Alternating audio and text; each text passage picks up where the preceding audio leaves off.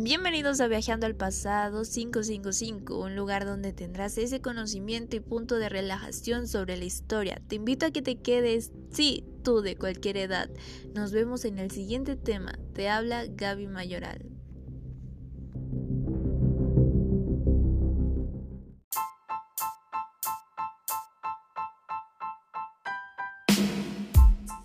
Les habla Brittany y el día de hoy 17 de marzo del 2021 hablaremos sobre la cultura madre. No, no tu madre, sobre la cultura almeca. Para eso estamos con nuestra locutora Andrea, quien estará al lado de nuestro historiador Saúl Hernández Huerta. Regresamos después de este corte comercial.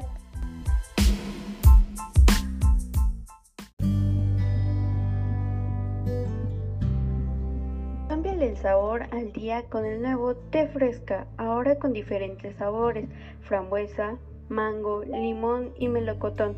Consíguelo en tu tienda más cercana.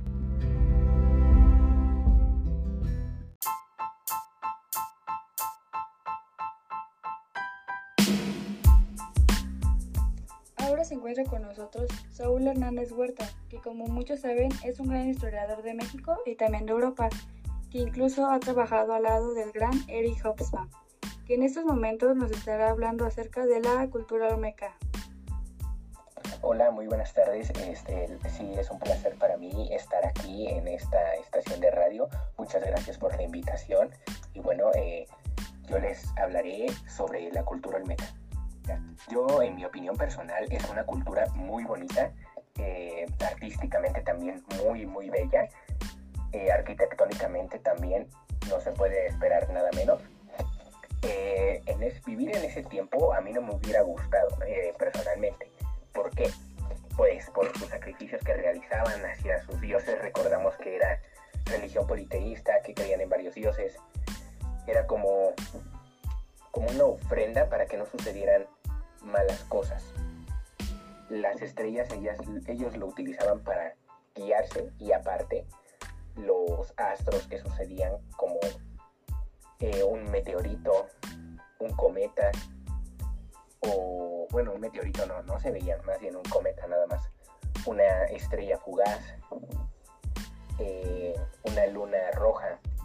Ellos lo tomaban, o un eclipse de hecho también, ellos lo tomaban pues como un aviso de que algo malo iba a suceder. Gobernados pues por un Tlatoani y, y pues eso sería todo lo que te podría decir.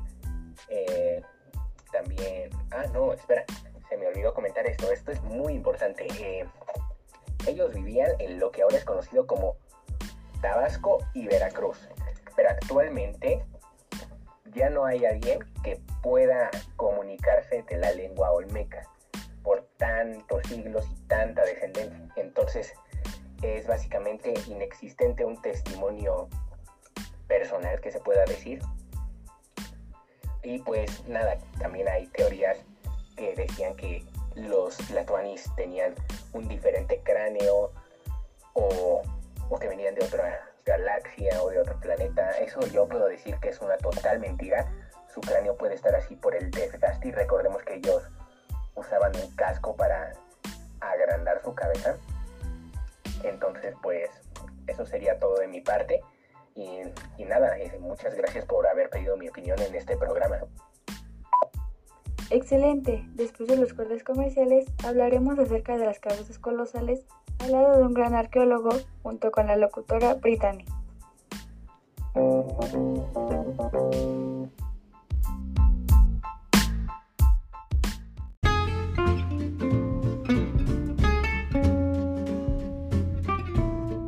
Restaurantes El Toro, donde se sabe disfrutar el rico sabor de los auténticos platillos mexicanos, con nuestro estilo único e incomparable. Restaurantes El Toro.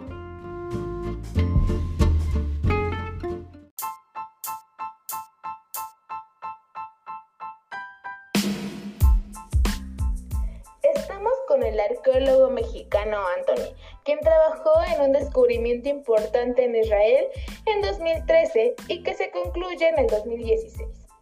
Muchas gracias. Pues el día de hoy sí hablaré de las cabezas colosales y es algo bonito porque ya se conoce en todo el mundo y ya es algo representativo para México. Me emocionó ver que cuando fui a Alemania dije que era mexicano y me preguntaron sobre las cabezas colosales y esto me llamó mucho la atención al saber qué representa y cómo en esos tiempos de menos tecnología se podían cargar eh, pues esculpirlas y de eso hablaré el día de hoy. Conocida como la madre de las culturas en Mesoamérica y representa una de las más antiguas que poblaron y florecían en el continente americano, especialmente en el trópico. Existe evidencia olmeca desde hace menos de 3.000 años. Como sabemos, una de sus majestuosas obras son las cabezas colosales, las cuales representan los retratos de quienes gobernaron los trópicos en lo que ahora son los estados de Veracruz, Tabasco, Oaxaca y Chiapas en México. En ese tiempo la cultura meca debió de estar muy bien organizada y bien adaptada para vivir en los trópicos. Sabemos que algunas de las cabezas colosales se calculaba que su peso era de 40 toneladas de peso. En ocasiones tuvieron que ser transportadas cuesta arriba por más de 60 kilómetros, lo cual es algo muy sorprendente para el tiempo en el que estaban. La pregunta más importante es cómo lo lograron, cómo lograron eh, pues cargar tremenda masa.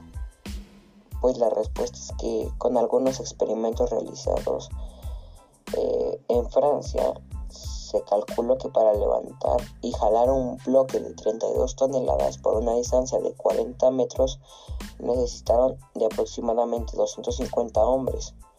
Y otro experimento realizado en Indonesia requirió la, la asistencia de 325 hombres, los cuales se tuvieron que mover cuesta arriba con un monumento de 9 toneladas a una distancia aproximada de 4 kilómetros en un promedio de un kilómetro por día. Vamos a un corte comercial.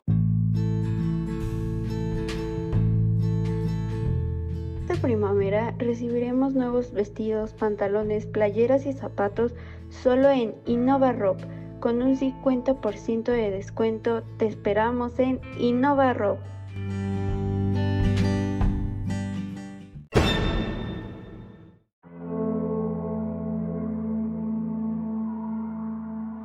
Pues muchas gracias por escucharnos. Estás en el programa Viajando al Pasado 555. Te recuerdo que nos puedes escuchar por Spotify, Google Podcast, Radio Public, Podcast Cast y Broker. Te esperamos en el siguiente tema y nos vemos.